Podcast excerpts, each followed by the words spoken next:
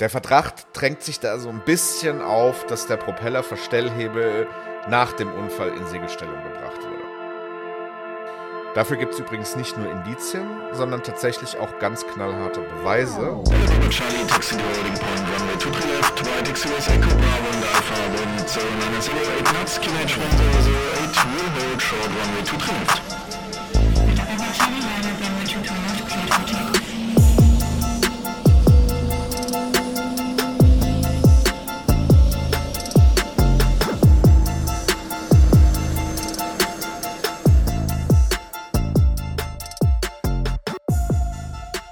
Ja, und damit herzlich willkommen zu einer neuen Folge Aircrash Podcast. Wir sind ein Podcast, der sich mit Flugunfällen, deren Ursachen und der Geschichten um diese rum befasst. Mein Name ist Sebastian, ich bin der Host dieser Show. Ich hoffe, es geht euch gut. Mir geht's prima. Ich habe bei Recapture alle Ampeln angeklickt und Busse von LKWs unterschieden und deshalb können wir jetzt auch endlich mal wieder eine neue Folge pünktlich veröffentlichen. Ich gehe davon aus, dass das jetzt erstmal auch so bleibt und das freut mich wirklich ganz besonders. Ja, ansonsten habe ich euch äh, im letzten Stream gefragt, ob ich in den Folgen ein bisschen mehr über meine eigene Fliegerei sprechen soll und das Echo war ziemlich deutliches Geh weg. Nein, Spaß war es natürlich nicht. Ihr wolltet darüber hören. Ähm, ja, und deshalb mich das jetzt immer am Anfang von der Folge. Ähm, und da gebe ich euch einfach ein paar Infos, wie der Stand ist und so weiter. Äh, wie viele von euch wissen, hatte ich ja eine FAA-Lizenz. Die habe ich vor vielen, vielen, vielen Sonnenumkreisungen in eine deutsche Lizenz umwandeln lassen und bin dann lange Zeit gar nicht geflogen. Leider gab es einige private Schwierigkeiten und äh, meine eigenen Nachweise, also die Dokumente, tatsächlich sind schlicht und ergreifend weg. Ein paar zusätzliche Schwierigkeiten bei den Behörden, ein bisschen Bürokratie und über fünf Jahre keine Flugstunde geschrieben. Long story short, ich fange bei fast allem bei Null an. Ja. Äh, meine Flugschule und ich haben beschlossen, quasi den kompletten PPLA von vorne zu machen. Das ist natürlich auf der einen Seite mega nervig, äh, weil ich wohl auch um die Theorie nicht drumherum kommen werde. Das ist jetzt noch nicht ganz klar, aber es sieht schwer danach aus. Ähm, auf der anderen Seite muss man sagen, ist auch alles irgendwie halb so wild, weil ansonsten in der Ausbildung ja vor allem geflogen wird und deshalb mache ich den ganzen Spaß ja. Ja, jetzt aktuell bin ich relativ viel am BZF pauken. BZF ist das in Deutschland benötigte Flugfunkzeugnis. In den USA gibt es sowas nicht und ich verfüge nur über das kleinere, also das ja, deutsche Flugfunkzeugnis. Ähm, da da auch einiges an Lücken sind bei mir in Erinnerung, also fünf Jahre nicht fliegen heißt natürlich auch fünf Jahre nicht funken, mache ich es jetzt einmal komplett neu. Äh, da gibt es allerdings auch Positives, weil ich habe nämlich sehr, sehr, sehr schnell gemerkt, dass die ganzen Inhalte im Hinterkopf irgendwo noch da sind. Also es war wirklich so in der ersten Theoriestunde. Das hat ein paar Minuten gedauert und dann war das alles äh, sofort wieder abrufbar. Und das ist natürlich eine ziemlich coole Sache. Ähm, das, das motiviert dann auch total, muss ich sagen. Ähm, ja, äh, VFR-Funk, wie gesagt, war also ruckzuck wieder da und, und der Rest interessiert uns noch nicht. Das wäre dann AZF, also das ganz große Funkzeugnisthema. Ja, Fliegen selbst ist mit der Großwetterlage, die seit Monaten herrscht, mehr so nicht so, möchte ich es mal nennen. Ähm, am Sonntag wollte ich eigentlich ein paar Platzrunden fliegen, aber das war nur morgens in einem ganz, ganz kleinen Zeitfenster möglich, bevor die Nebeldecke dann wieder so weit abgesunken ist, dass es einfach nicht drin war. Ähm, da im Moment allerdings ein Hoch im Anmarsch ist, ändert sich das vielleicht die Woche. Müssen wir mal schauen. Ja, so viel erstmal zu dem Thema. Äh, Updates wird es da auf jeden Fall regelmäßig geben. Sicherlich auch in Bildform auf unseren Facebook- und Instagram-Kanälen. Wink mit dem Zaunpfahl, wer uns da noch nicht folgt, sollte das vielleicht jetzt tun. Fliegerische Ausbildung spielt übrigens auch in unserem heutigen Fall eine wirklich große Rolle. Mehr dazu aber gleich. Vorher, wie immer an dieser Stelle, ein kleiner Hinweis in eigener Sache. Wenn euch gefällt, was wir hier machen und ihr Lust habt, uns zu unterstützen, dann könnt ihr das sehr, sehr, sehr gerne tun. Wir sind bei Patreon und bei PayPal. Alle Infos dazu gibt es wie immer am Ende der Folge. Allerdings nutzen wir den Anfang der Folge immer, um unsere neuen Unterstützer vorzustellen. Und da gibt es bei Patreon Neuigkeiten. Roman ist neues Mitglied der Aircrash Podcast Crew. Herzlich willkommen. Außerdem hat Janis unser Second Officer Paket äh, gebucht. Auch dir ein herzliches Willkommen. Vielen, vielen, vielen lieben Dank euch beiden dazu. Auf PayPal gab es auch Neuigkeiten. Anja Hoffmann hat uns eine sehr großzügige Unterstützung zukommen lassen. Anja, auch dir vielen, vielen, vielen lieben Dank und ganz, ganz, ganz herzlich willkommen in der äh, ACPC Crew. Anja hat auch einen kleinen Text dazu geschrieben. bitte weiter so viele und regelmäßige Folgen von Aircrash. Du hast eine gewisse Sucht bei mir ausgelöst. Ja, Anja, das freut mich natürlich. Äh, auch da. Vielen, vielen, vielen lieben Dank. Ähm, wir arbeiten, wie gesagt, daran, dass es jetzt wieder eine ganz regelmäßige Ver äh, Veröffentlichung geben wird. Ich gehe aber davon aus, dass das ganz gut klappen wird, weil wir da ähm, ja die richtigen Stellschrauben jetzt letzten Endes gedreht haben. Und wie gesagt, auch wenn ihr uns unterstützen wollt, alle Infos dazu gibt es wie immer am Ende der Folge. So, jetzt aber ohne weitere Umwege zu unserem heutigen Thema. Ähm, wir reisen mal wieder in die General Aviation, also in die allgemeine Luftfahrt. Ähm, der Fall, über den wir heute sprechen, ist recht unbekannt, hat keine Todesopfer gefordert. Und ich bin tatsächlich bei einer anderen Recherche eher ganz zufällig drüber gestolpert. Es ist also wie ich finde, ein absolut spannender Fall, bei dem es vor allem um ein Thema geht, das in der Luftfahrt eine so große Rolle spielt, dass es ein eigenes Ausbildungsfach ist. Das menschliche Leistungsvermögen. Angefangen hat allerdings alles dennoch mit einem technischen Problem, als am 2. Februar 2010 eine Cessna 425 in München neben der Schwelle der Piste 26L Bruch landete. Da wir ja einige äh, Hörer haben, die jetzt nicht so viel mit Flugzeugtypen sind, schauen wir uns zuerst mal an, was eine Cessna 425 genau ist. Bei der 425 oder auch Corsair beziehungsweise später dann Conquest One handelt es sich um einen 1980 eingeführten Tiefdecker mit Platz für sieben Passagiere und einen Piloten. Äh, die Maschine hat zwei Turboprop-Triebwerke, also Turbinen, auf deren Welle ein normaler Propeller sitzt. 236 Stück dieses Typs wurden von 1980 bis 86 gebaut. Ja, die Maschine ist im gleichen Markt unterwegs wie die deutlich länger existierende und bis heute gebaute äh, Beechcraft King R90 und auch die 1993 bereits eingestellte Piper PA 42 Cheyenne 3. Die Cessna 421 kam schlicht und ergreifend viel zu spät in diesen Markt. Ähm, der ist ja an sich ein bisschen speziell, also, also wirklich extrem speziell. Ähm, kleine Turboprops sind eine absolute Nische und deshalb war die 425 da auch nie sonderlich erfolgreich. Nichtsdestotrotz handelt es sich um ein grundsolides, zuverlässiges Flugzeug, das wirklich einfach zu fliegen ist. Heute werden die Maschinen in Deutschland hauptsächlich im Ambulanzflug eingesetzt, da sie halt aufgrund von, von ihrer Kabine, vor allem von der Kabinenlänge, super geeignet sind, Patienten auch liegend zu transportieren. Und ein Ambulanzflug war auch der Grund für den Verlegungsflug der 425, um den es heute gehen soll. Ja, die Maschine startete am Tag des Unfalls um 0.41 Uhr mit zwei Piloten an Bord nach München. Von dort aus sollte sie später zu einem Ambulanzflug nach Kiel starten. Den ersten Kontakt mit München Radar gab es dann um 1.23 Uhr morgens. Fünf Minuten später wurde der Crew mitgeteilt, dass in München beide Landebahnen aufgrund von Schneeräumarbeiten geschlossen seien. Allerdings sollte es nur 25 bis 30 Minuten dauern, bis die Südbahn wieder frei ist.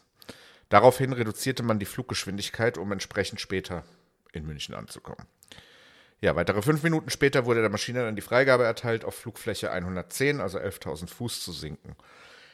Etwa zu dem Zeitpunkt ja, sind dann die Probleme auch losgegangen. Äh, das linke Triebwerk hat Schwierigkeiten gemacht. Ähm, die sogenannte ITT stieg auf mehr als 900 Grad.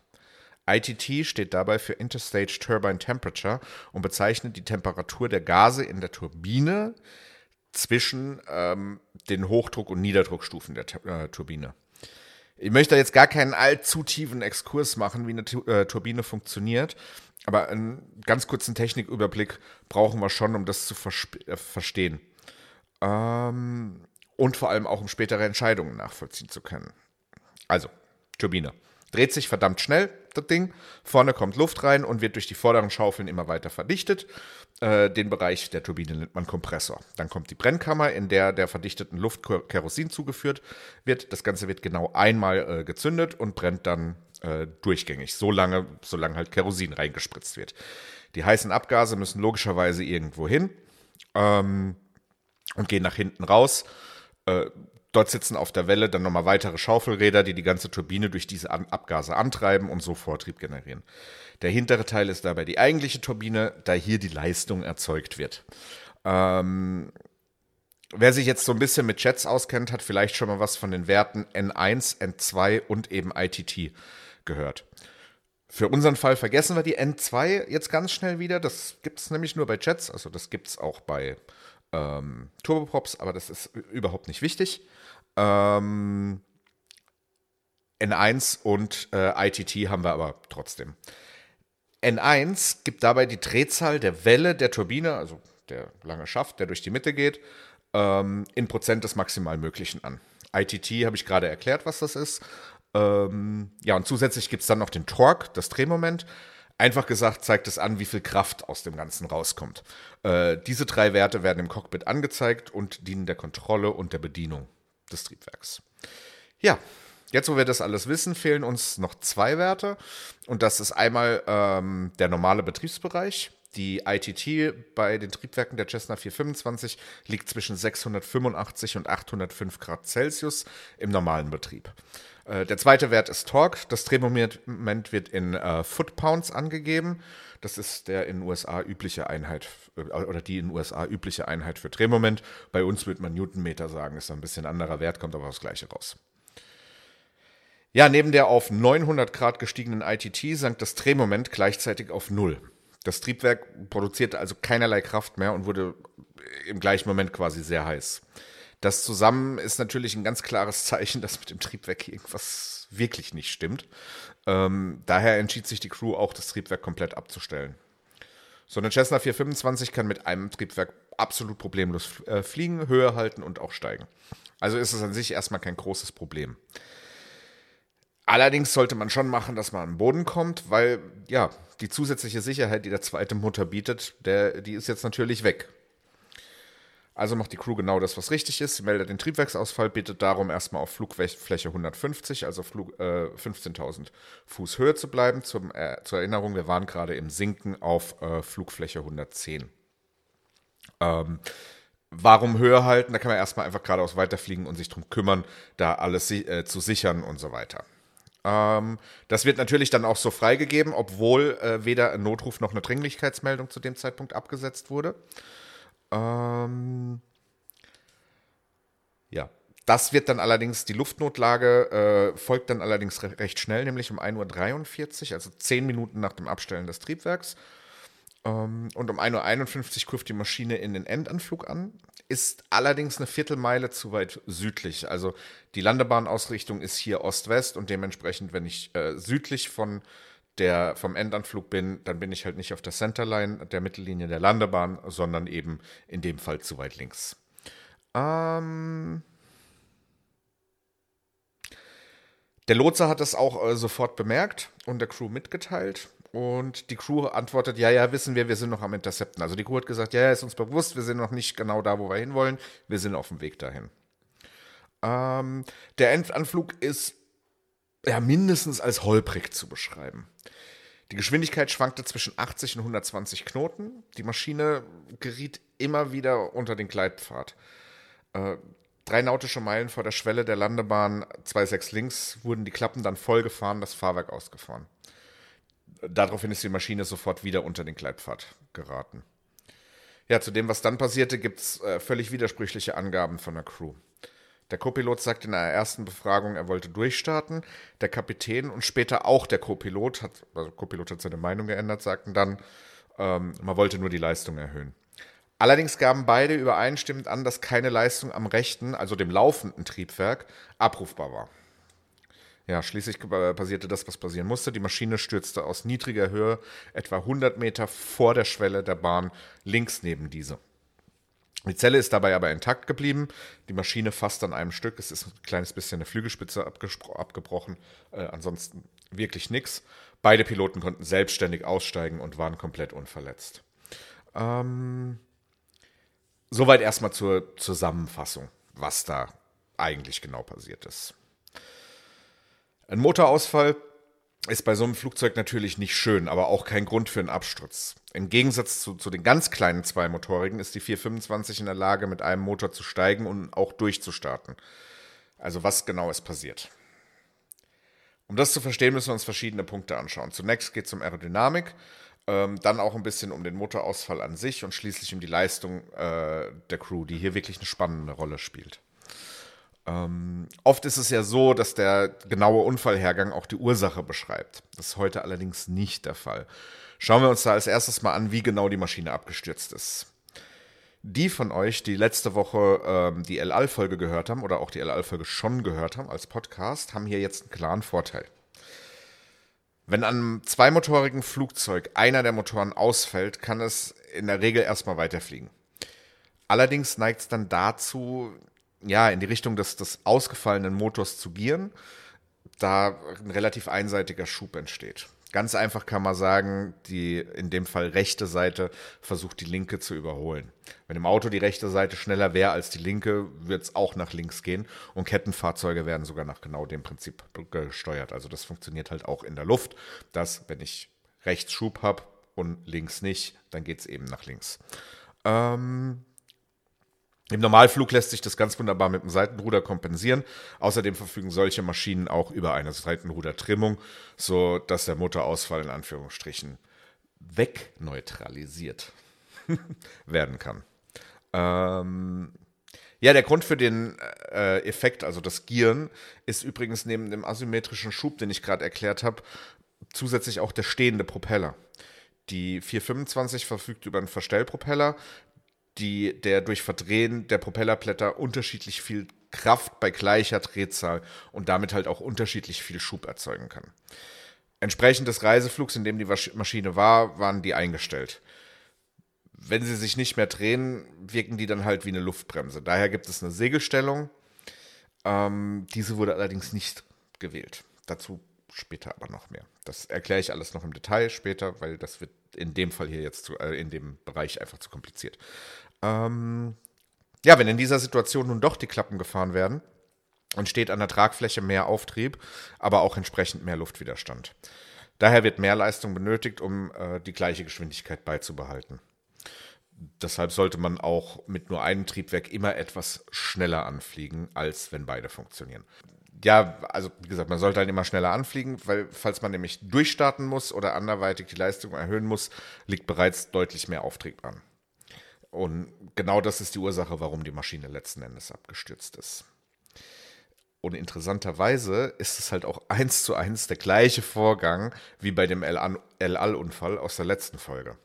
Das rechte Triebwerk beschleunigt, die rechte Tragfläche gewinnt sofort Auftrieb. Durch die vollständig ausgefahrenen Klappen wirkt gleichzeitig die linke Tragfläche wie eine riesige Luftbremse. Die Maschine geht, geht wieder nach links, dabei wird sie langsamer. Strömung reißt an der linken Tragfläche ab. An der rechten äh, steigt der Auftrieb noch weiter, die Maschine kippt ab ja, und stürzt dann im Boden. Ähm, richtig interessant wird es da aber bei den Ursachen. Und da mache ich heute mal was komplett anderes als sonst. Ähm, anstatt die Ursachen jetzt einfach direkt zu erklären, möchte ich euch einige Teile des Unfallberichts direkt zitieren. Ähm, wir fangen mit der Feststellung am Flugzeug an. Und da spielt natürlich das linke Triebwerk eine große Rolle. Äh, das Triebwerk, das wurde von der BFU zerlegt und in Zusammenarbeit mit dem Hersteller analysiert. Die Ergebnisse dieser Analyse sind dann sehr detailreich in den Unfallbericht eingeflossen. Ähm, ich habe mal den wichtigsten Teil rausgenommen und lass uns den nochmal zusammen anschauen. Ähm, die BFU schreibt also zu dem für uns relevanten Teil. Die vier Luftschraubenblätter des linken Propellers waren an den Blattspitzen verformt und an den Vorderkanten beschädigt. Äh, ich übersetze es zwischen rein kurz. Das bedeutet, dass sich äh, der Propeller beim Aufschlag definitiv gedreht hat, sonst wäre nämlich nur eine Blattspitze beschädigt oder vielleicht bei einem Vierblattpropeller vielleicht auch zwei. Ähm, am linken Triebwerk wurde festgestellt, dass der Kompressor sowie die Power Turbine drehbar waren. Das Abgasrohrgehäuse in Klammer English Exhaust Casing war leicht deformiert. Der Ölfilter war mit klarem Öl gefüllt, Späne waren nicht sichtbar. Der Kraftstofffilter war sauber und mit Kraftstoff gefüllt. Im Exhaust Duct, also im Abgasschacht, wurde eine geringe Menge an Öl gefunden. Der Ölstand befand sich 2,25 US Quarts, also 2,13 Liter unterhalb der Maximummarkierung und damit im ganz normalen Bereich. Bei der Untersuchung äh, der beiden Propellerregler beim Triebwerkshersteller in Kanada wurde ein vollständiger Acceptance-Test einschließlich der Überprüfung der Segelstellung durchgeführt. Dieser Test verlief ohne, ohne Beanstandungen, wie auch die beiden ebenfalls untersuchten Fuel Control Units. Ich übersetze das Ganze jetzt einfach mal in eine ganz, ganz, ganz einfache Sprache. Dieses Triebwerk hat einwandfrei funktioniert und der Propeller hat sich beim Aufsetzen gedreht. Das tut er beim äh, Fahrtwind, wegen dem Fahrtwind auch, wenn das Triebwerk aus ist, außer er wäre in der entsprechenden Segelstellung. Also nochmal, dieses abgeschaltete Triebwerk hat funktioniert. Das Triebwerk hatte eine leichte äh, Verformung ähm, am, am äh, Exhaust Casing. Ist jetzt relativ schwer zu erklären. Das ja im Prinzip in der Abgasanlage. Die kann aber durchaus durch einen Einschlag gekommen sein. Ja, also das muss nicht. Äh, das ist sogar sehr unwahrscheinlich, dass es damit äh, mit dem Triebwerk an sich was zu tun hatte. Wichtig ist, dass das Triebwerk frei gedreht hat und somit einwandfrei funktioniert hat. Ähm, das ist jetzt erstmal der Befund von dem Triebwerk. Was wir damit machen, da kommen wir später dazu.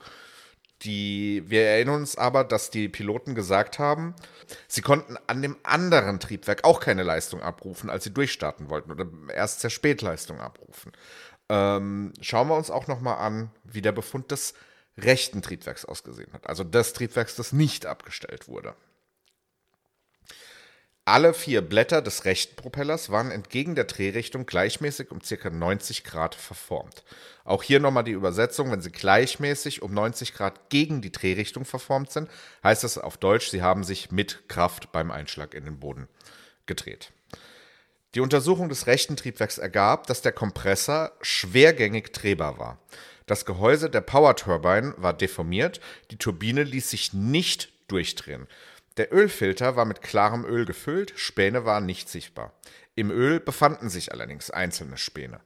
Der Kraftstofffilter war sauber und mit Kraftstoff gefüllt. Der Kompressor, Klammer auf, das ist die vordere Stufe des Triebwerks, wies Schlei umlaufende Schleifspuren an allen Platzspinden auf. Auch hier nehme ich jetzt erstmal wieder die einfache Sprache. Das Ding war kaputt. Ähm, nicht so kaputt, dass man nicht mehr damit fliegen kann, aber auf jeden Fall so kaputt, dass es definitiv beeinträchtigt war. Ähm, gestützt wird es übrigens auch durch eine Aussage der Crew, dass es im Endanflug zu Vibrationen im rechten Triebwerk gekommen sei. Äh, durch eben die erwähnte äh, Aussage, dass das Triebwerk beim Durchstartversuch nicht die volle Leistung abgerufen habe. Lassen wir auch das erstmal noch so stehen. Wir haben ein kaputtes Triebwerk rechts, das läuft und ein einwandfrei funktionierendes Triebwerk auf der linken Seite, das aus ist. Das ist nicht wirklich das, was ich äh, im Landeanflug haben möchte. Ähm, aber es gab ja die Anzeige im Cockpit, die bezogen auf das linke Triebwerk sagte, die ITT sei angestiegen und äh, das Torque gegen Null gesunken. Das hat die BFU dann natürlich auch mit dem Hersteller äh, besprochen, hat gesagt, hier Leute, äh, so und so sieht's aus, was sagt ihr denn dazu? Ähm, und da gab es auch im Untersuchungsbericht eine ganz, ganz, ganz interessante, spannende Thematik dazu. Ähm, die BFU bat den Hersteller des Triebwerks im Rahmen der Triebwerksuntersuchung um die Beschreibung von möglichen Szenarien, äh, die den durch die Piloten beschriebenen Anzeigen, Anstieg der ITT des Triebwerks auf mehr als 900 Grad und Abfall des Torque auf Null entsprechen könnten. Dabei wurde lediglich ein mögliches Szenario beschrieben, bei dem das Triebwerk im Bereich unterhalb der Leerlaufdrehzahl betrieben und zusätzliche Leistung von einem äh, Abtrieb am Geräteträger angefordert werden würde. Dabei könne ein Beschleunigen ausbleiben und es würde zum Anstieg der ITT kommen, ohne dass sich die Drehzahl erhöht. Gleichzeitig würde der Torque auf einem geringen Wert äh, verharren. Das ist jetzt wirklich kompliziert ausgedrückt. Ich fasse das mal kurz zusammen. Das geht im Flug nicht. Das ist einfach nicht möglich. Das beschriebene Szenario in dieser äh, Konstellation kann nicht passieren. Gehen wir an der Stelle nochmal zum mutmaßlich defekten Triebwerk auf der linken Seite und zu der Segelstellung der Propeller. Die ist natürlich beim ausgeschalteten Triebwerk extrem praktisch. Die, die Blätter, die werden dann quasi um 90 Grad verdreht, erzeugen keinen Widerstand mehr und gleichzeitig wird der Propeller angehalten und ist auch so weniger störend, wenn das Triebwerk nicht läuft. Alles, was man tun muss, um die Blätter in diese Stellung zu bringen, ist den Hebel für die Verstellung ganz nach unten zu ziehen. Das war äh, im Cockpit zum Zeitpunkt der Untersuchung durch die BFU auch der Fall. Im Bericht ist ein Foto abgebildet. Das Foto ist noch an der Unfallstelle aufgenommen ähm, und zeigt halt das Cockpit. Dort ist der linke Verstellhebel in der Feather, also Segelstellung, und der rechte auf Max, also maximale Kraftumsetzung gestellt. Soweit war das ja richtig. Äh, wir erinnern uns aber, dass der Propeller beim Einschlag nicht gestanden hat und ich habe es ein bisschen vorweggenommen vorhin, er war auch nicht in Segelstellung.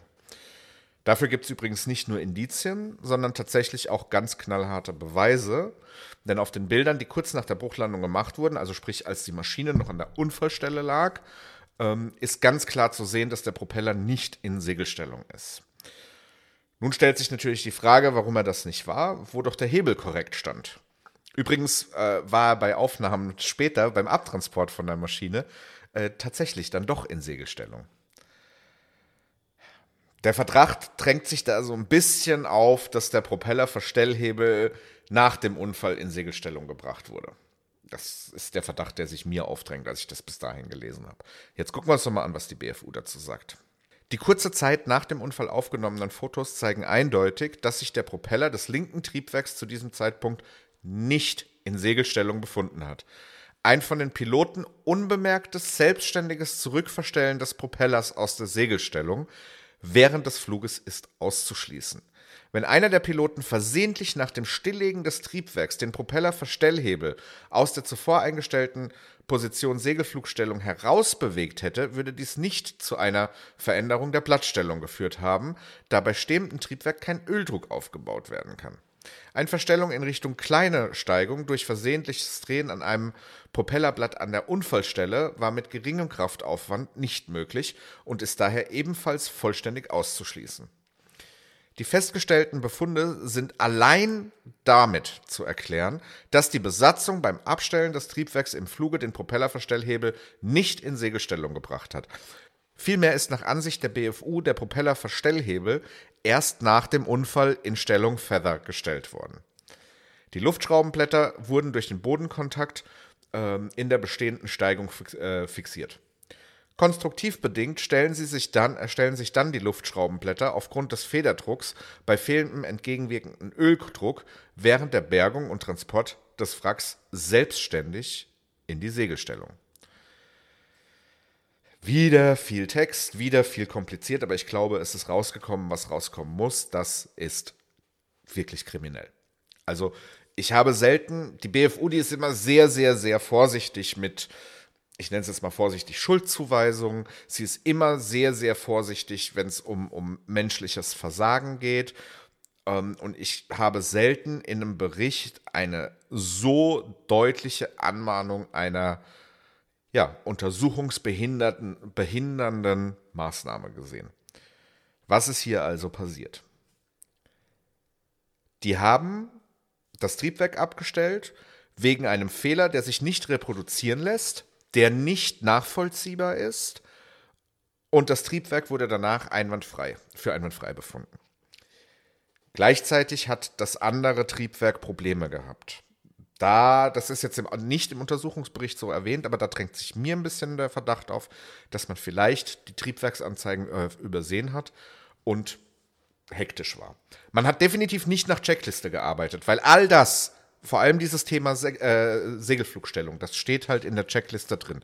Man hat also mit den sogenannten Memory Items gearbeitet. Das sind Sachen, die so wichtig sind, dass man sie im Kopf jederzeit abrufen muss, äh, abrufen können muss, vielmehr.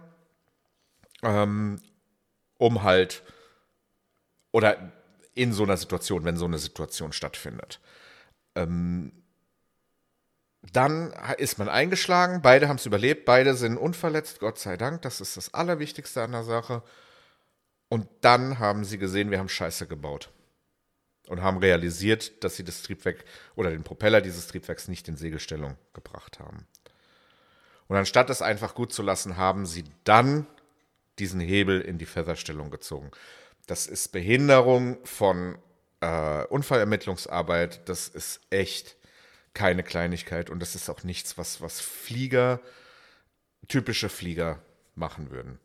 Ähm, jetzt habe ich ja gesagt, es wird hier viel um, um in der Folge heute viel um menschliches Leistungsvermögen gehen und deshalb habe ich mir auch, ich habe da jetzt lange hin und her überlegt, ob ich das zusammenfassen soll. Ich habe mich dagegen entschieden und ich habe mir äh, zum ersten Mal in der unfassbar langen Geschichte des Aircrash Podcasts tatsächlich die komplette Beurteilung oder die komplette Zusammenfassung über einen Piloten genommen und habe sie komplett hier mit reingepackt. Ähm, normalerweise mache ich das nicht. Ich finde auch nicht, dass man auf, auf, auf Fehlern rumreiten soll, aber es gibt hier gewisse Muster. Ähm, Gucken wir uns doch mal die fliegerische Karriere, die aktuelle Situation und so weiter des Piloten im Detail an. Das mache ich nicht in meinen eigenen Worten. Ich betone es nochmal an der Stelle, sondern überlasse es den Worten der BFU und die sind wirklich interessant. Der 38-jährige Pilot war im Besitz eines Luftfahrerscheins äh, für Berufsflugzeugführer, dem sogenannten CPLA nach ICAO-Richtlinien. Erstmals ausgestellt am 12.07.2000, gültig bis 13.07.2014. In seiner Lizenz waren die Berechtigungen für die Muster äh, Cessna 406, Cessna 425 als ähm, Pilot, Pilot in Command und Instrument Rated gültig. Bis 31.08.2010 außerdem PA 31 und PA 42, ebenfalls Pilot in Command und Instrument Rated, gültig bis zum 15.05.2010. Der Pilot hatte äh, dem Luftfahrtbundesamt im Zusammenhang mit dem Vorgesetz, vorgesehenen Verlängerung seiner Lizenz ein Schreiben des Luftfahrtunternehmens vom 22.01.2010 vorgelegt, in dem dieses bestätigte, dass der Pilot eine Erfahrung von mindestens 500 Stunden als Pilot im Flugbetrieb mit zwei Piloten nach JAR FCL 1.250 in Übereinstimmung mit ähm, EU-Ops e auf mehrmotorigen Flugzeugen mit einem Piloten gemäß äh, JAR 23 habe und damit ähm, eine Lizenz für Berufspiloten nach der Regelung JAR FCL Deutsch mit Gültigkeit zum 1.2.2015 abgestellt im Abschnitt 13 Bemer Bemerkungen ATPL Theory Credit MCC eingetragen. Ich erkläre das ganz kurz, weil das natürlich jetzt wahnsinnig holprig ist. Danach wird es auch spannender. Ähm, er hat sich einfach nur äh, seine Flugzeit akkreditieren lassen, um die ganz große Pilotenlizenz, äh, den ATPL, zu bewerben, äh, zu erwerben. Das medizinische Tauglichkeitszeugnis der Klasse 1 war am 14.01.2010 ausgestellt und bis 17.01.2011 gültig. Die Gesamtflugerfahrung des Piloten betrug ca. 3600 Stunden, davon etwa 400 Stunden auf dem betroffenen Muster. Vor dem Unfall hatte der Pilot eine Ruhezeit von mehr als 15 Stunden. Seine letzten Flüge vor dem Unfall fanden am 31.01.2010 zwischen 7.27 Uhr und 13.40 Uhr statt. Er war seit dem Jahr 2005 in dem Luftfahrtunternehmen als Pilot beschäftigt. Gemäß Betriebshandbuch OM-A wurde er im Luftfahrtunternehmen als verantwortlicher Luftfahrzeugführer auf den äh, Mustern PA 42 und Cessna 425 eingesetzt. Laut, laut Flugplan war er Pilot in Command während des Unfallfluges. Ähm, am 31.09. hatte der Flugzeugführer zuletzt einen auf dem Muster Cessna 425 einen Überprüfungsflug. Za, za, za. Ähm, das ist alles jetzt nur noch äh, gar nicht mal so wichtig. In den Unterlagen war unter Bemerkung Right-Hand Seat Introduction eingetragen. Die der BFU vorliegende Luftfahrerakte des Luftfahrtbundesamts enthielt keinen Nachweis, dass der Flugzeugführer eine Befähigungsüberprüfung zum Führen äh, eines Luftfahrzeugs von jedem Pilotensitz aus absolviert hätte. Erkläre ich später noch. Ähm, aus der Dokumentation des Luftfahrtunternehmens und der Luftfahrerakte des Luftfahrtbundesamtes ging hervor, dass der Flugzeugführer im Juli 2000 und im November 2003 eine jeweils äh, zweitägige CRM-Grundschulung besucht und am 14.07.2002, 25.04.2005, am 11.10.2007 und am 20.10.2008 an einer jeweils eintägigen Schulungsveranstaltung ähm, CRM, also Crew Resource Management, teilgenommen hat. Für das Jahr 2004, 6 und 9 lag ein solcher Nachweis der BFU nicht vor.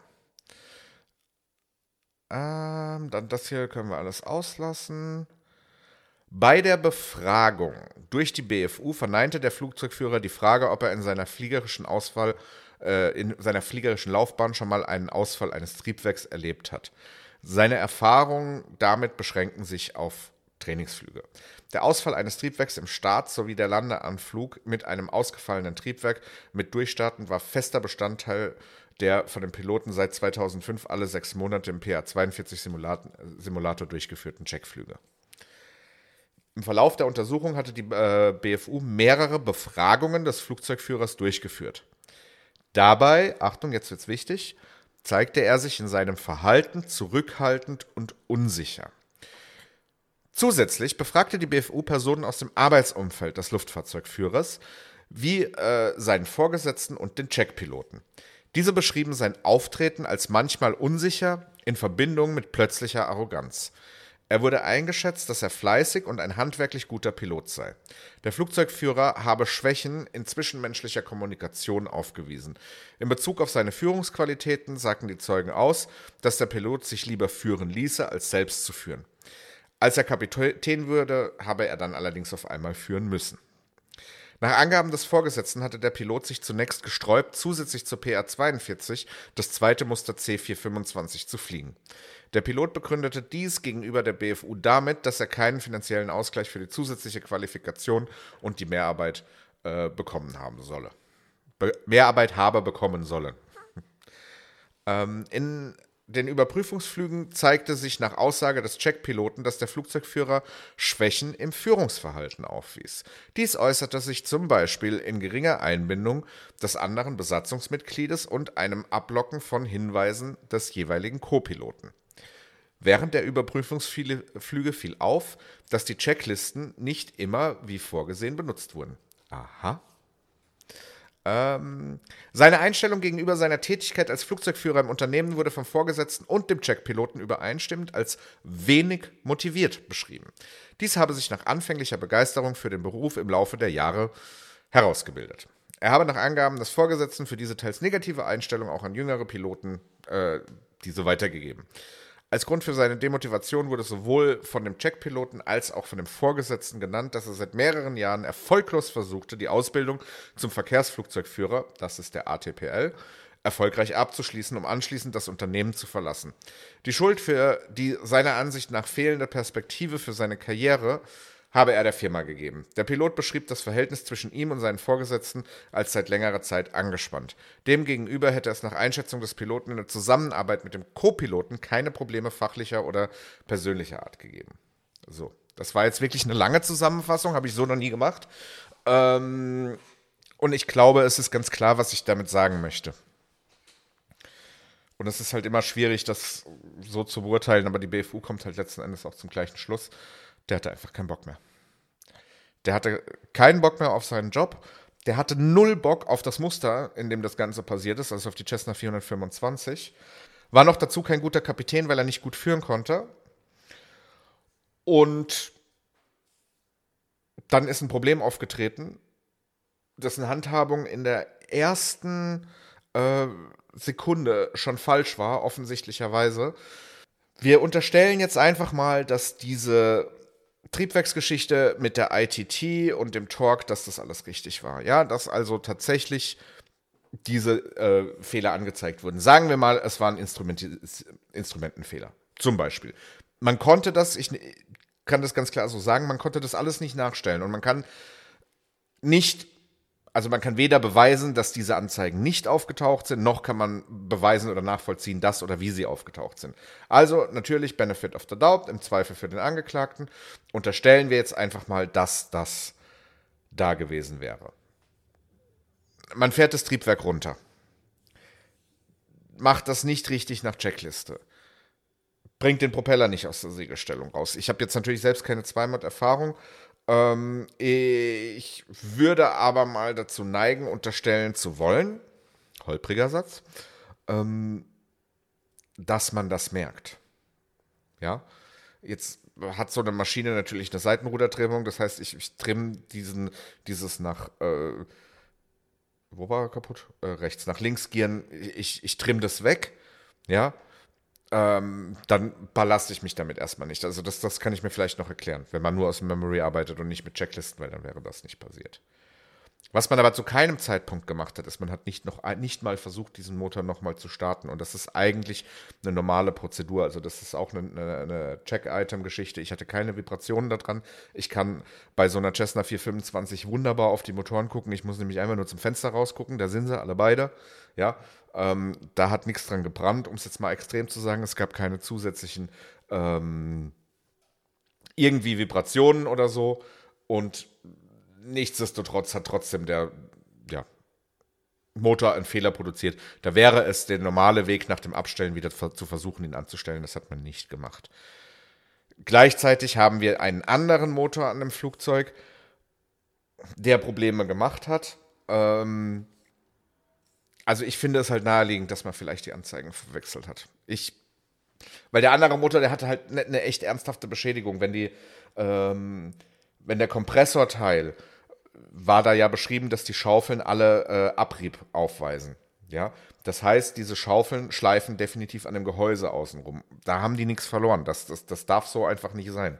Und dementsprechend ist das natürlich schon mal ein Punkt, was so ein Indiz darauf käme. Aber all das kann man nicht beweisen, all das kann man nicht nachvollziehen. Die beiden Piloten haben identische Aussagen gemacht und so weiter. Von daher lassen wir das jetzt einfach mal als ganz wilde Theorie im Raum stehen und gucken uns äh, stattdessen die, die Beurteilung der BFU an mit der ich jetzt hier natürlich logischerweise auch d'accord gehe. Die Beurteilung bei so einem umfangreichen, bei so einer umfangreichen Untersuchung setzt sich immer aus zwei Teilen zusammen, aus dem Befund, das ist also die faktische Darstellung und danach dann die eigentliche Beurteilung. Der Befund ist ähm, faktisch in relevante und weniger relevante Sachen äh, untergliedert. Die Piloten hatten die korrekte Lizenz, um diesen Flug ähm, durchzuführen. Von der Gesamterfahrung her waren sie beide als erfahrene Piloten anzusehen, auf jeden Fall. Der auf dem Co-Pilotensitz äh, sitzende Flugzeugführer war in dem Unternehmen als Supervision Captain äh, tätig, allerdings nicht als ein solcher auf diesem Sitz gesessen, sondern er war ähm, ganz normaler Co-Pilot in dem Fall. Ganz spannend finde ich noch, beim Kapitän haben wir es uns angeguckt, dass er nach Ansicht der BFU keine korrekte Befähigungsüberprüfung für das Führen des Flugzeugs von jedem Pilotensitz aus absolviert hat. Äh, bei dem Co-Piloten war das definitiv der Fall. Äh, tatsächlich hat sich hier herausgestellt, dass das eine, eine fehlerhafte Rechtsinterpretation der Firma war. Beide Piloten waren FIs, also, also Fluglehrer. Ähm, und als Fluglehrer fliegst du den ganzen Tag vom rechten Sitz. Ja? Und die Firma war tatsächlich der rechtlichen Auffassung, dass das reicht. Tut es nicht, wurde hier klargestellt, ist keine große Sache. Bedeutet ja nicht, dass die nicht fliegen konnten, aber man muss natürlich feststellen, dass sie im Prinzip, ähm, also zumindest jetzt in dem Fall der Co-Pilot, nicht ja, gestattet war, das Flugzeug vom rechten Sitz zu führen. Dem gleichen Zuge wird auch noch beschrieben, dass beide Piloten nicht an allen geforderten CRM-Wiederholungsschulungen teilgenommen hatten. Ist leider was, was man in so kleineren Luftfahrtbetrieben öfters sieht. Äh, und dass es keine gesundheitliche Beeinträchtigung gab. Das ist natürlich auch ganz wichtig. Ähm, dann gehen wir zum Flugzeug. Das war also Masse, Schwerpunktlage technisch absolut in Ordnung, alles richtig. Piloten gaben beide an, dass die ITT des Triebwerks mehr als 900 Grad betragen habe und dass das Drehmoment auf Null abgefallen sei und dass sie sich daraufhin zum äh, Stilllegen des Triebwerks entschlossen hätten. Die technische Untersuchung gab keinerlei Hinweise auf einen Mangel, der äh, einen Ausfall oder ein vorsorgliches Abstellen des blinkenden Triebwerks begründet bzw. die beschrie beschriebenen Triebwerksanzeigen erklärt hätte. Beim Abstellen des linken Motors unterließen es die Piloten, den Propeller in Segelstellung zu fahren. Auch wieder krass. Also da sagt man nicht, es ist davon auszugehen oder zu vermuten oder es ist höchstwahrscheinlich oder sonst irgendwas. Man sagt ganz klar, sie haben das nicht gemacht. Ein Wiederanlassen des Triebwerks wurde von der Besatzung nicht erwogen. Das ist das, was ich gerade eben gesagt habe, hat man also einfach nicht gemacht. Ganz spannend auch hier, die Untersuchung erbrachte keine Hinweise auf unfallrelevante technische Mängel am Luftfahrzeug. Also die BFU sagt hier schon ganz klar, ihr lieben Leute, ihr habt bei einem perfekt funktionierenden Flugzeug ein Triebwerk abgestellt. Das ist schon krass.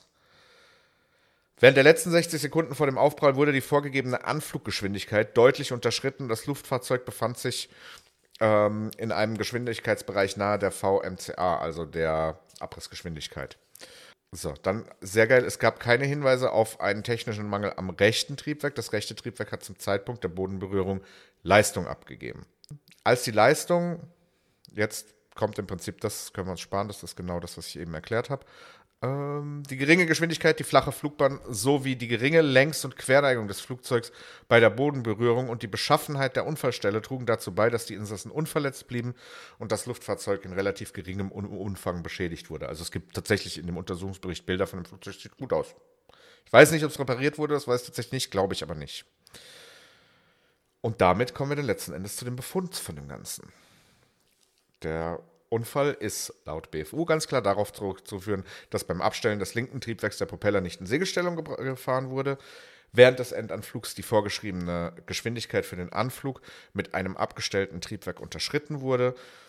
Bei der Leistungserhöhung des Triebwerks kam es zum seitlichen Ausbrechen des Flugzeugs und aufgrund fehlender Ruderwegsamkeit ja, zum Kontrollverlust.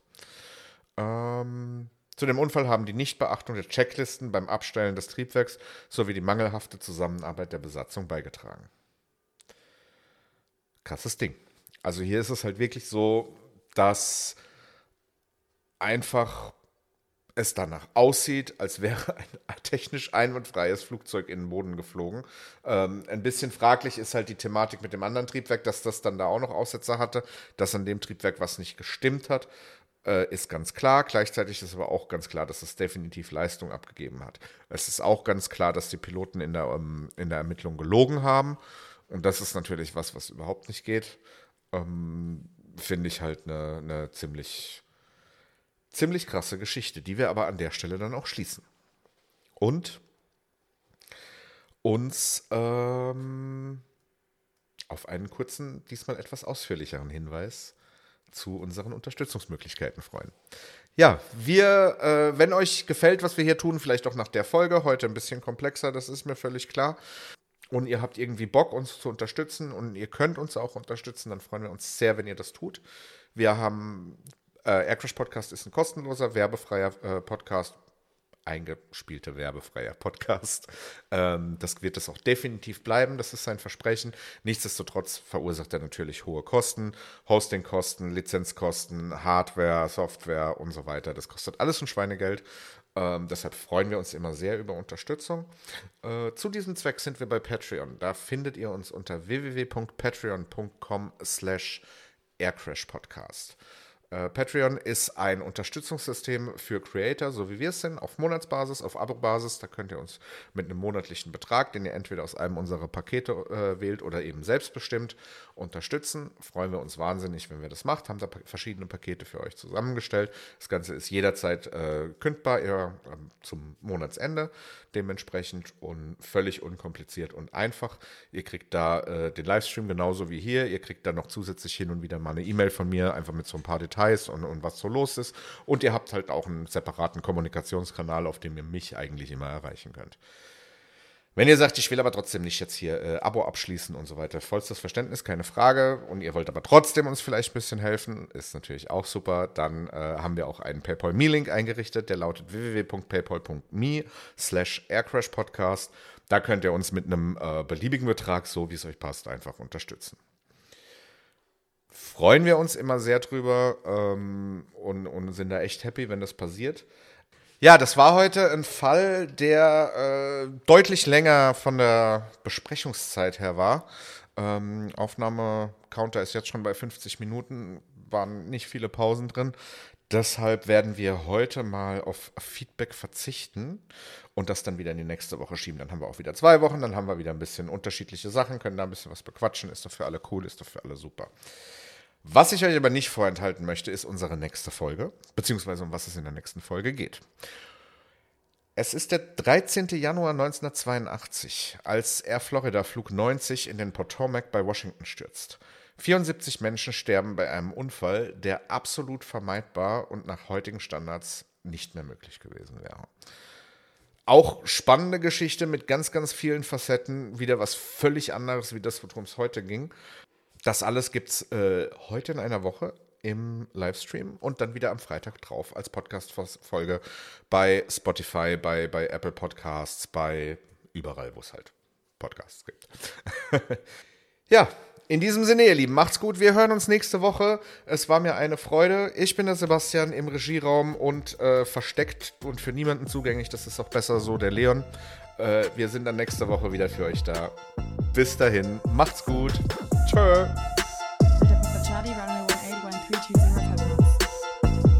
Runway 18, clear to land, Delta Papa Charlie.